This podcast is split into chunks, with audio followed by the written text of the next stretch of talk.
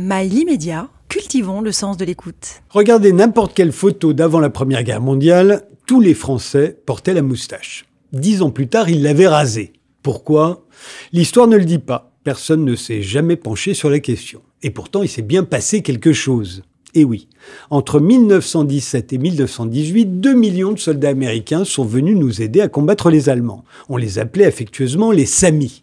On les trouvait irrésistibles avec leur uniforme vert olive et leur chapeau à large bord. Or, si leur commandant, le général Pershing, proche de la soixantaine, arborait une belle moustache blanche, ces hommes, eux, étaient rasés de près.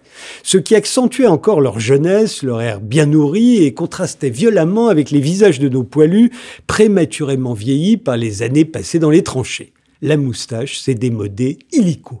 Elle a été renvoyée au magasin aux accessoires du siècle précédent.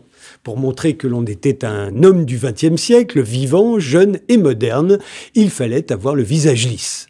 Mais pourquoi les Samis ont-ils été les premiers à se raser? À la fin du XIXe siècle, les Américains portaient encore la moustache, tout comme nous. Les photos en témoignent. Alors, que s'est-il passé? Le seul moyen dont disposaient les particuliers pour se raser depuis des lustres, c'était le coupe-chou dont la lame se rangeait dans un manche après usage. On appelait ça un sabre. Il était très difficile de ne pas se couper avec. On préférait donc garder la moustache, et pour la barbe, on allait chez le barbier. Et puis en 1903, M. Gillette a inventé un rasoir révolutionnaire, avec une tête de sécurité qui protégeait la peau de l'utilisateur des coupures et des entailles. Et plus besoin d'affûter son coupe-chou.